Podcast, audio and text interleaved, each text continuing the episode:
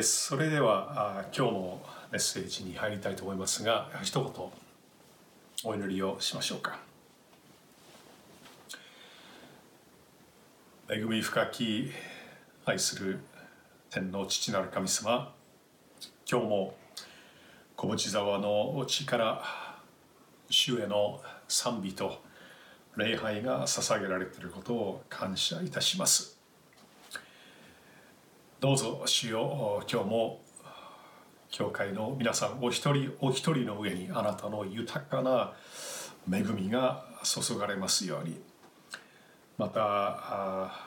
ライブ配信で見ていらっしゃる方々どうぞ主が顧みてくださって御言葉から必要なメッセージを心に届けてくださいますようにお願いいたします。このひとときを感謝いたします。主イエス様のお名前によってお祈りいたします。アーメン。えーイスラム原理主義のテロリストからキリスト教に改宗したカマール・サリームさんの話です。サリームさんは1958年にレバノンのベイルートに生まれ厳格なイスラム教徒として育てられました。5歳の時から母親からイスラム教徒の最大の名誉はジハードに、参加してそしてジハードで殉教することだと聞かされました。ジハードっていうのはまあ、皆さんもあのご承知だと思いますけどもいわゆる聖戦のことでイスラム教に服従しない人々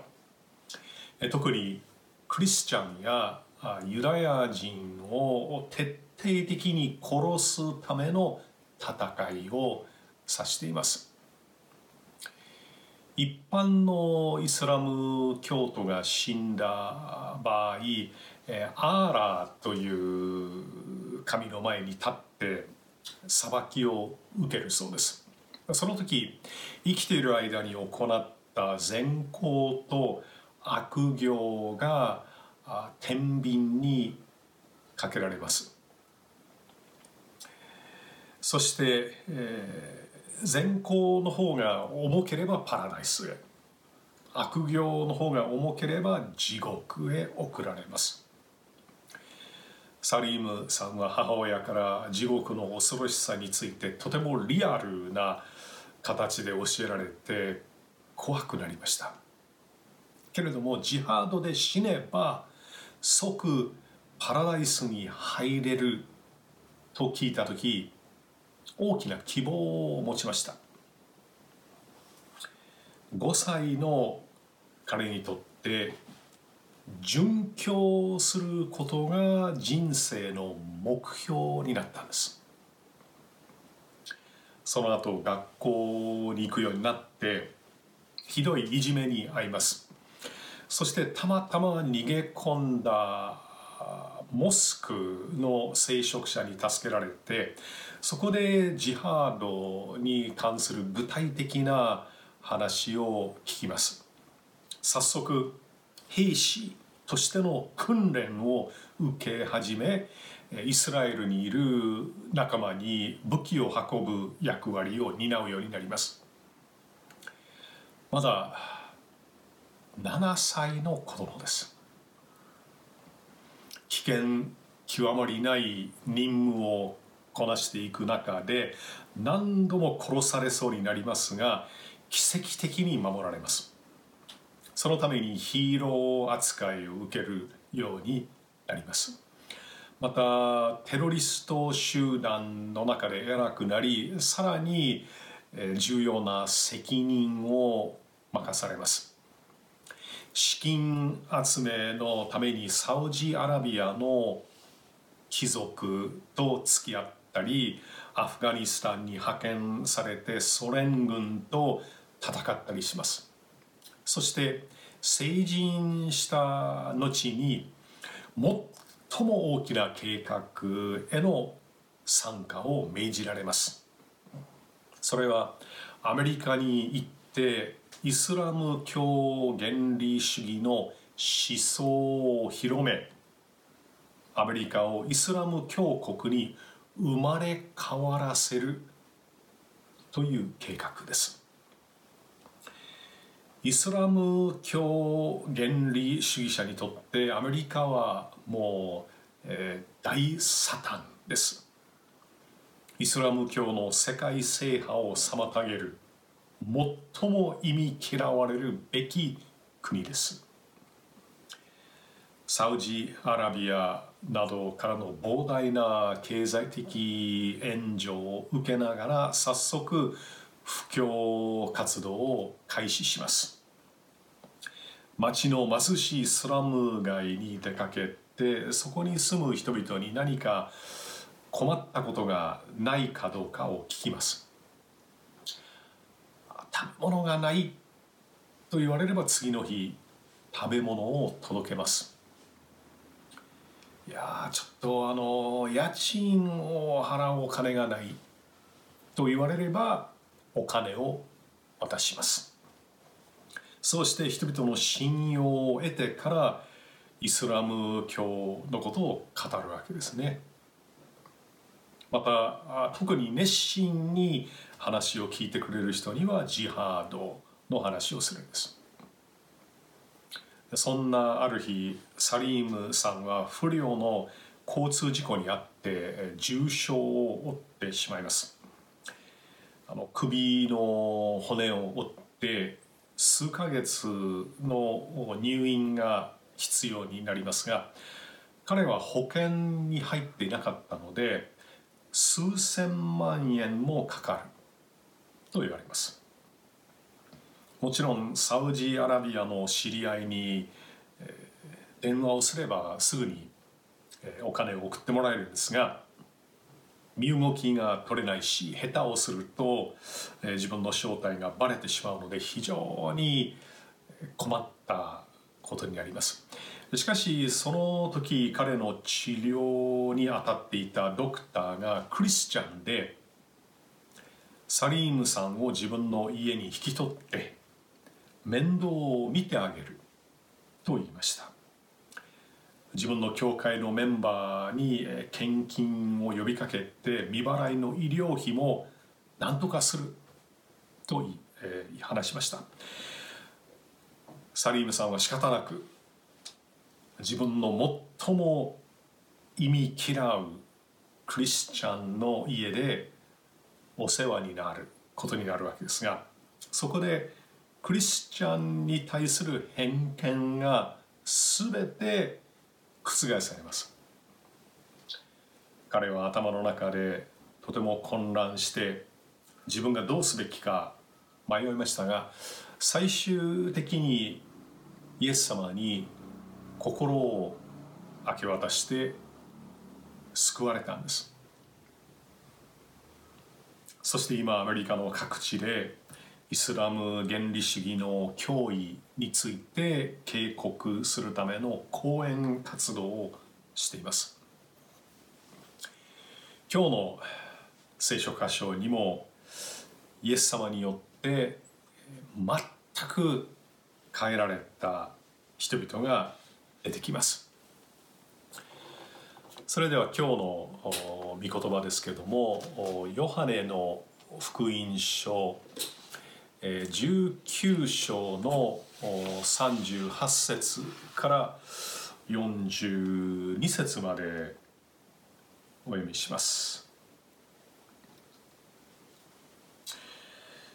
その後でイエスの弟子であったがユダヤ人を恐れてそれを隠していた有股屋のヨセフがイエスの体を取り下ろすことをピラトに願い出た。ピラトは許可を与えた。そこで彼はやってきてイエスの体を取り下ろした。以前夜イエスのところに来たニコデモも没薬と人工を混ぜ合わせたものを100リトラほど持ってやってきた。彼らはイエスの体を取りユダヤ人の埋葬の習慣に従って香料と一緒に雨布で巻いた。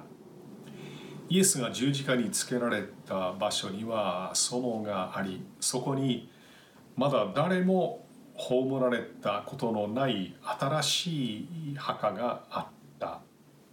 その日はユダヤ人の備え日。でありその墓が近かったので彼らはそこにイエスを納めた。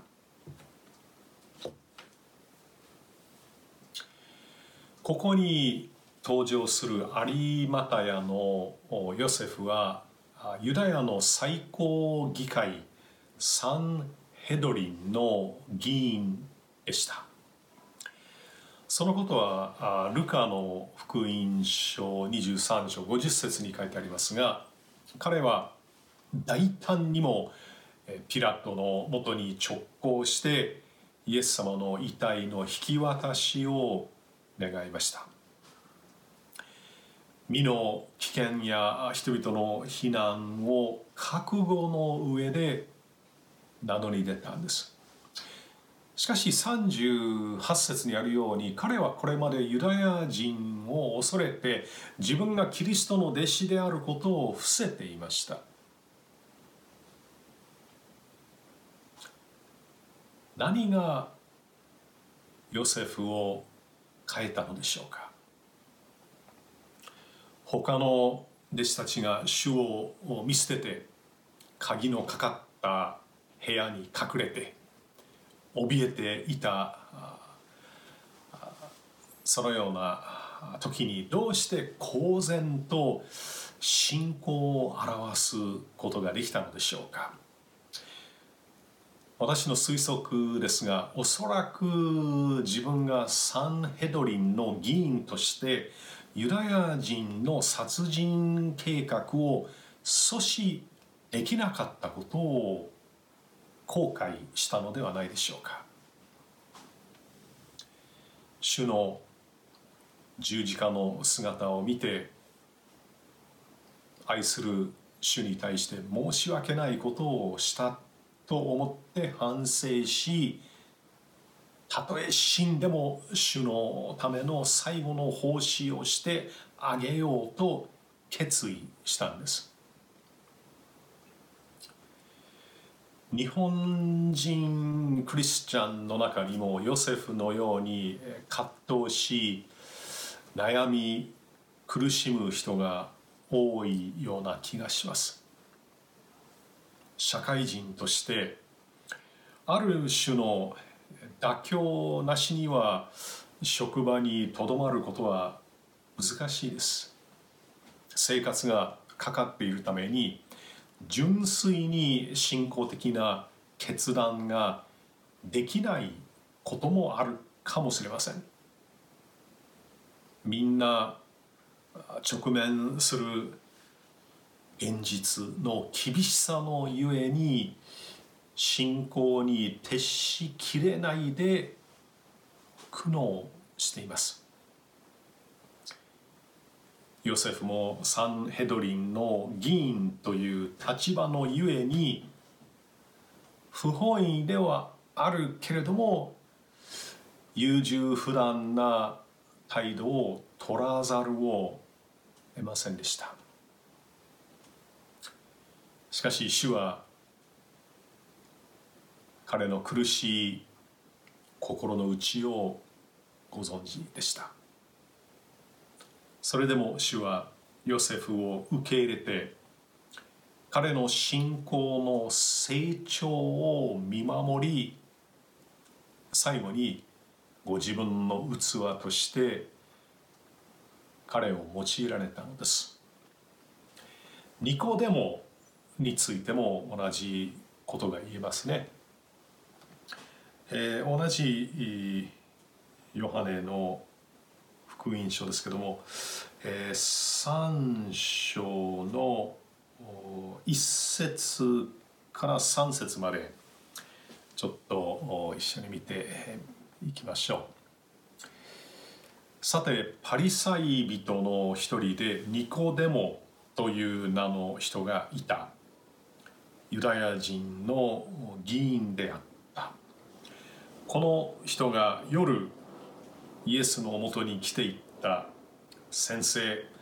私たちはあなたが神のもとから来られた教師であることを知っています。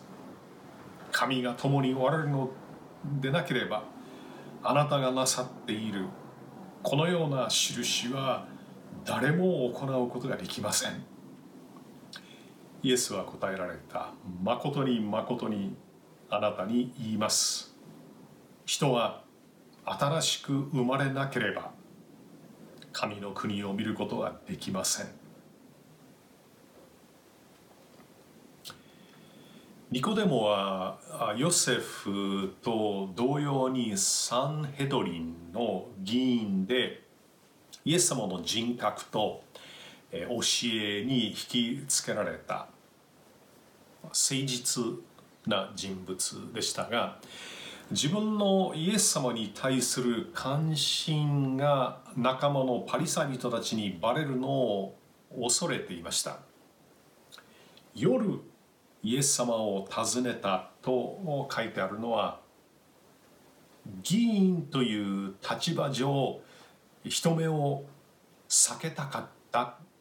ということを示しています。イエス様を訪問したことイエス様と話をしたことを誰にも知られたくなかったわけです。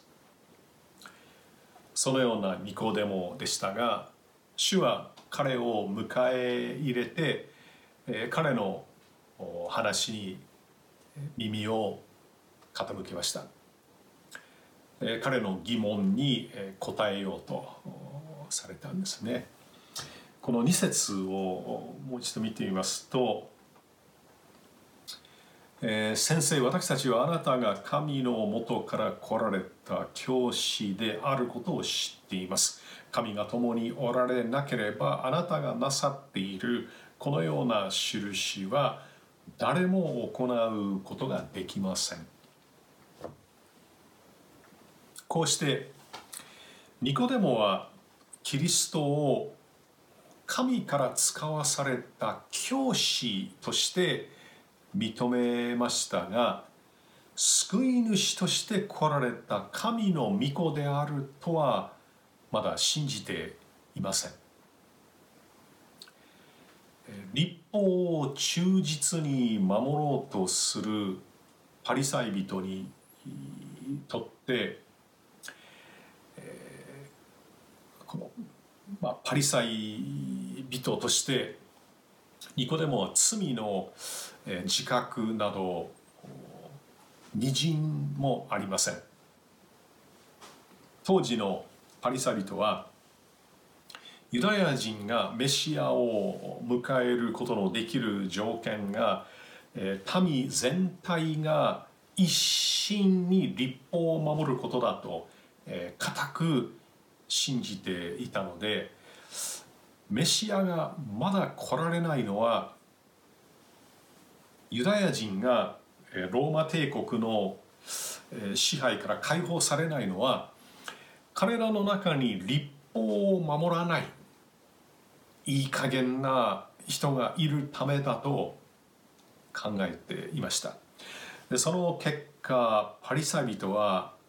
立法を守らない者は呪われていると言って主税人や罪人たちを憎んでいました。そして立法を厳守している自分たちこそ神に祝福されたものであると確信していたんです。今でもそうですが立法主義者に見られる特徴は自分の行いを誇る傲慢と他人に対する軽蔑です。ニコデモもパリサイ人としてのプライドがありました。自分が救われなければならない罪人であるとは全く考えていない。しかし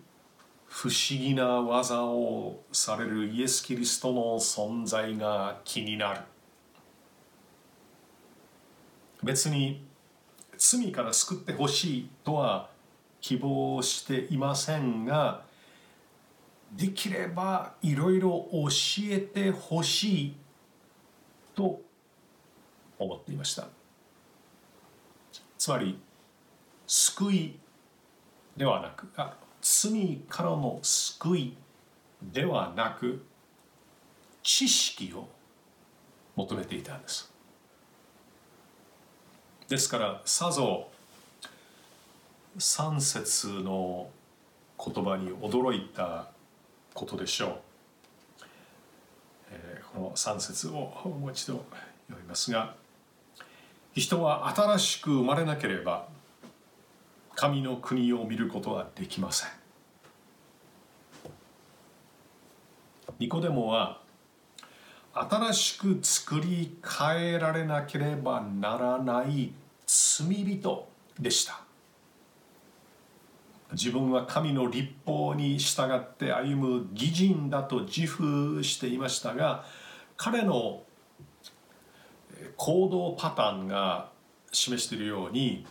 ニコデモは神の栄光を求めることよりも常に人にどう思われているか。人にどう評価されているかを心配する人でした。立法の細かい規定を守って表面的に義人のように振る舞っていましたが彼の心は人に対する恐れ競争心妬みに満ちていました。決して神の前で心の清い人ではなかったんです。彼も新しく生まれなければならない人間だったわけですが3節の言葉の意味が理解できなかったようです。しかしおそらく主から言われたことを忘れることができなかったと思います。そしてその御言葉を思い巡らしているうちに徐々に、えー、罪の自覚が芽生えて自分も内側から変えられなければならないものであると分かってきたんでしょう。少しずつ、えー、ニコデモに、えー、変化が現れたことは7章を見ると分かります。イエス様を見下す他のパリサイ人たちの前で私たちの立法ではまずその人から直接聞きその人が何をしているか知った上でなければ判決を下さないのではないかという、えー、消極的な証というかイエス様を擁護する発言をしていますがイエス様が死なれた後堂々とキリストの弟子として生きようと決めたんです。このような驚くべき変化が起きたのはニコデモが自分の罪を認めて新しく生まれ変わらせてくださるイエス様を信じた。からです、えー、私の個人的な証になりますが中学3年生の時にイエス様を信じて救われました。イエス様の弟子として堂々と生きていきたいという願いを持っっていましたがなかなか人の前で証しのできない。隠れクリスチャンでした。しかし何もできない、えー、弱い自分。自己中心的な自分。人を愛することのできない自分と正直に向き合って「主よ。助けてください」「どうか成長させてください」と必死に祈ると徐々に変えられていきましたね。全く人を恐れなくなったんです。えー、このバッジが見えるでしょうか、えー、英語の、えー、言葉が書いてあると思うんですが Try Jesus if your God is dead っていうふうにあの書いてありますから日本語に直すと、えー、もしあなたの神様が死んでいたらイエス様を信じてみなさい、まあ、そういう、えー、意味になるかと思いますが、ここに私の信仰生活の原点があります。高校3年生の時から絶えずこれを身につけていましたこれで、まあ、いろんな人に証しをするチャンスが与えられました、えー、実はあある時悪魔にも伝道することできたんです。えー、まあちょっと説明が必要になるかと思うんですけども、えー、1973年の夏に私の住んでいたウィスコンシン州の隣のミネソタ州のミニアポリスという町であの有名なビリー・グラハムの大きな伝道集会が開かれました。もう何万人も集まるような大会だったんですけどもその時私は友達数人と一緒に車に乗って、えー、まあ6時間ぐらいかかるんですけどもミニアポリスに行って、えー、その集会に参加したんですけどもまあ本当に大勢の人々がスタジアムに集まって、まあ、56万人はいたと思うんですがそのスタジアムの外にもうデモ行進をする人たちがいました。えー、神は死んだとか、えー、それからあそうですね、えー、ビリー・グラハムはペテンシーだとかあるいは宗教は商売だとか何か、まあ、そういうような言葉が書いてあったんですけどもその行進をする人たちの中に実は悪魔の格好をしてる人がいたんですね。まあ、よくアメリカの人がハロウィンの時に着るようなそのコスチューム、えー、というかあのえー、なんかあの角の生えたそのスーツを着て体中に赤いペンキを塗ってた人がいたんです。で彼を見てちょっと話をしてみようかなと思ったんですね。そして10分15分ぐらいの立ち話をしたと思うんですが最後にえー、あなたもイエス様に愛されてますよ。たとええー、自分が悪魔だというふうに思っていたとしてもあなたはイエス様から愛されてますよ。っていうようなことを彼に言いました。でその時私が彼と話をしているのを見ていた新聞記者がいたんです。ミニアポリスの一番大きな新聞の記者でしたけれども、えー、私のところに近づいてきてあのその悪魔の格好をしてる人とどういう話をしたんですかっていうふうに聞いてくるのでいやただあのあなたもイエス様に愛されてますよっていうことを言っただけですっていうふうにあの答えたんですね。そうしたら次の日次の朝ですねミニアポリスのその新聞の第一面にそのトップページに私のことが載ったんです。ウィリアム・ウッドという青年がウィスコンシンからやってきて悪魔の格好をした人と話をしていました。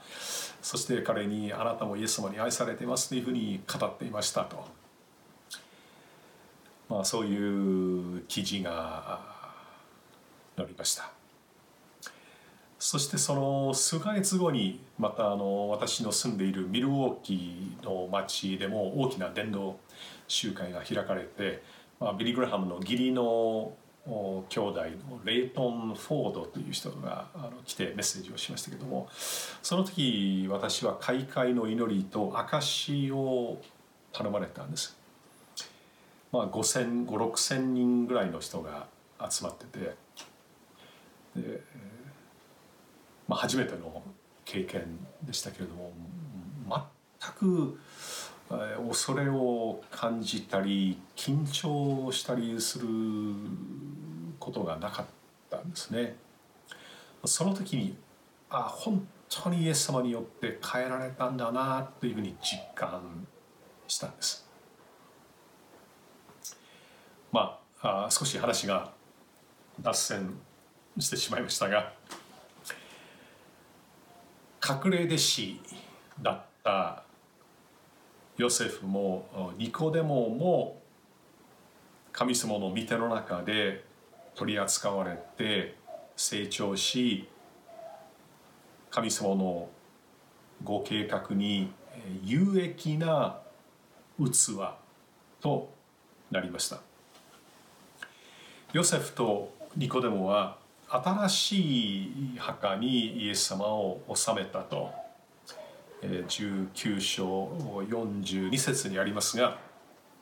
これはヨセフが自分の埋葬のために用意したものでした。ヨセフは資産家だったので個人使用の独立した墓を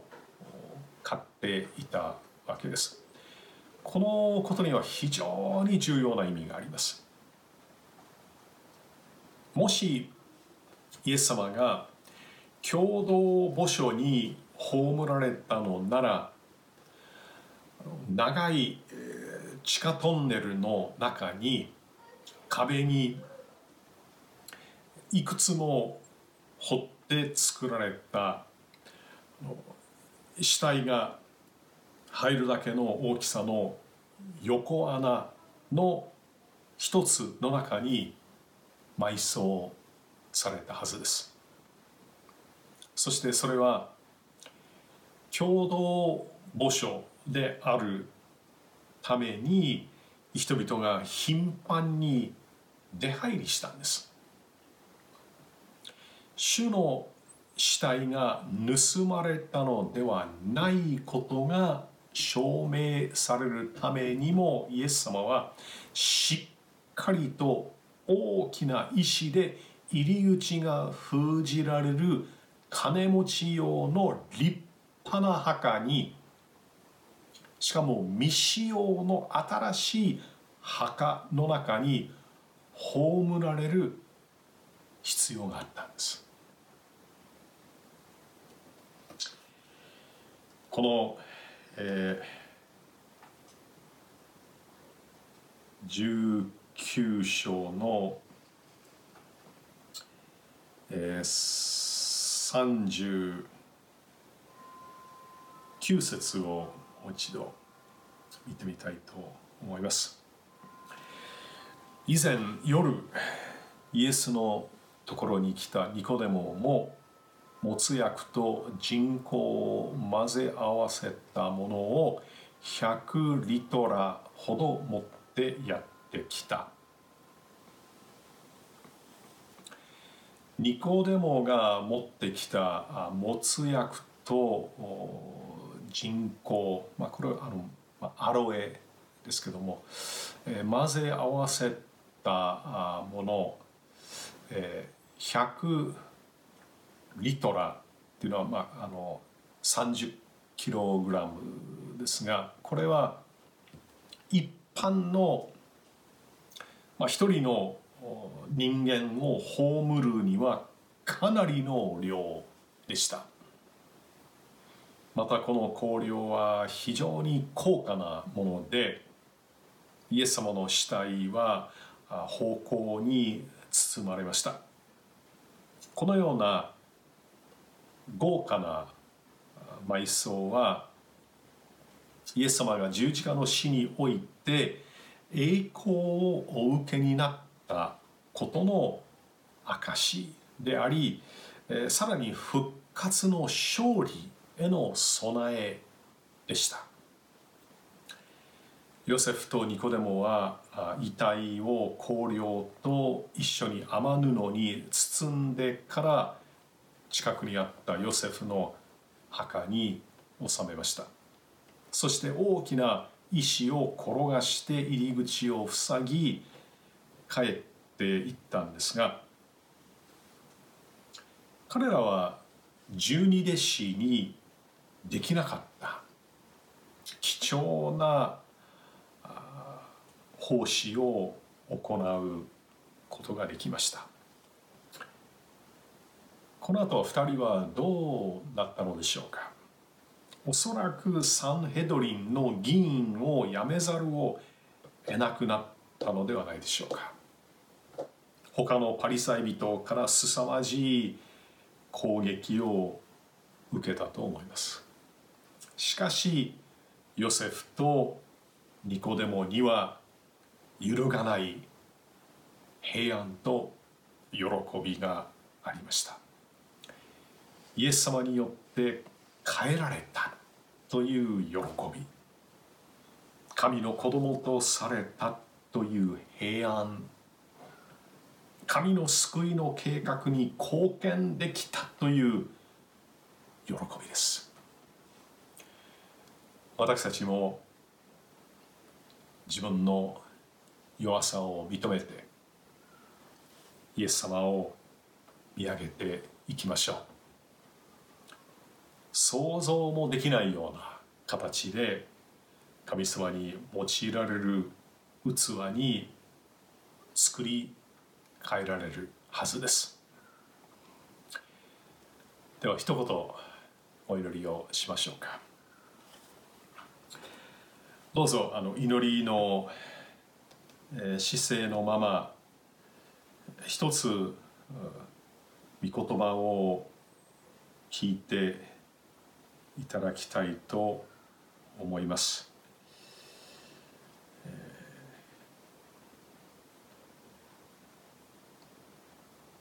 どうぞ目をつぶったままどうぞお聞きください。主からエレミアにこのような言葉があった。立って陶器師の家に下れそこであなたに私の言葉を聞かせる。私が陶器師の家に下っていくと見よ。彼は六郎で仕事をしているところだった。陶器師が粘土で制作中の器は彼の手で壊されたがそれは再び陶器師自身の気に入る他の器に作り変えられた。それから私に次のような主の言葉があった。イスラエルの家よ私がこの陶器師のようにあなた方にすることはできないだろうか。主の言葉見よ粘土が陶器師の手の中にあるよイスラエルの家よあなた方は私の手の中にある。天皇父なる神様感謝いたします。今のエレミア書にあったようにあなたは陶器師です。そして私たちは御手の中にある粘土です。今の御言葉にもあったように時には器が壊されなければならないこともあります。しかし主よあなたはその壊れたものを用いて別の器に作り変えることがおできになるお方です。今日もそのことを覚えます。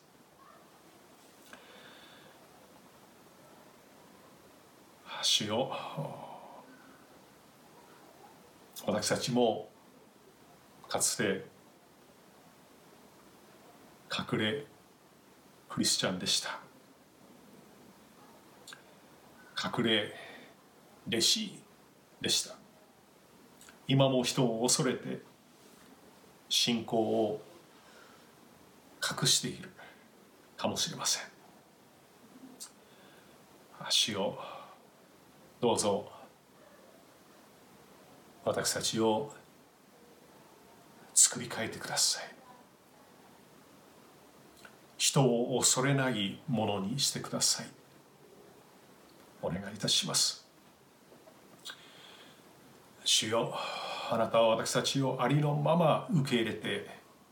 愛してくださるお方ですがあなたはずっとそのままでいいよというふうにおっしゃるわけではないと思います。あなたは私たちの成長を期待しておられます。私たちが成長を遂げて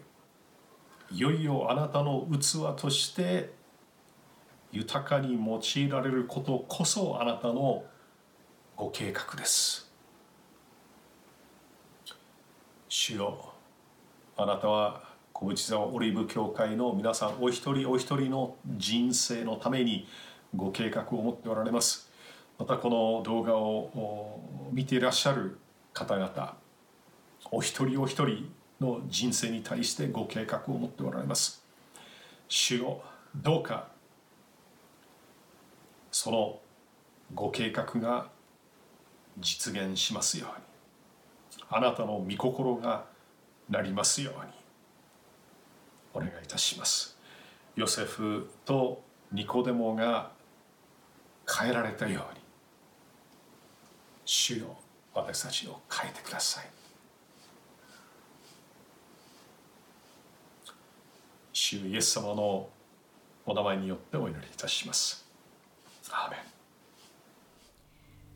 小淵沢オリーブ教会には聖書の言葉を多くの人に届けるためのさまざまなビジョンがあります。あなたもこの働きに参加してみませんか？献金はこちらのアドレスにて受け付けています。インターネット送金サービスまたは口座振込に対応しています。